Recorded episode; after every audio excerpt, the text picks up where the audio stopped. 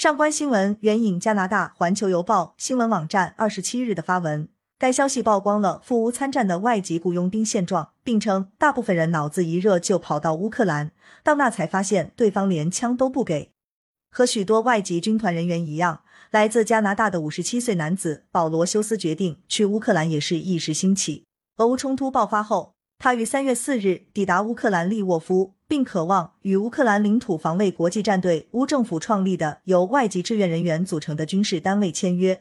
休斯回忆道：“当我越过边境时，我以为他们真的会递给我一把枪。然而，他很快发现外籍军团装备简陋，组织也十分混乱，他们不能保证我拥有武器，所以我选择迅速离开。”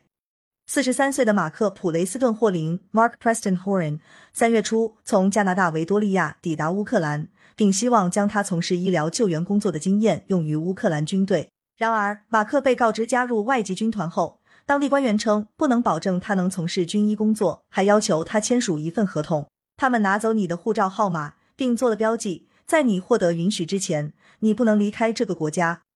马克最终选择拒绝签署合同，并加入格鲁吉亚军团，但他发现。身边的三十五名新兵中，大多数人没有头盔、防弹背心，也没有枪支，只获得一个模糊的承诺，即他们最终会获得军备。马克称，他目前已离开军团，这三十五人也选择离开。感谢收听羊城晚报广东头条，更多资讯请关注羊城派。